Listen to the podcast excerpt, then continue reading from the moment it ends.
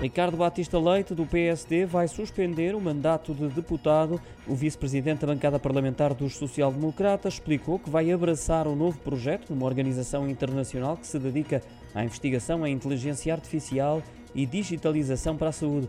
Em comunicado enviado à agência Luz, acrescentou que esta é uma decisão estritamente pessoal, mas sublinhou o orgulho pelos 12 anos cumpridos como deputado do PSD, dando claramente a entender que nunca esteve agarrado ao cargo político que desempenhava, diz ainda que chegou o momento de voltar a centrar-se na carreira profissional.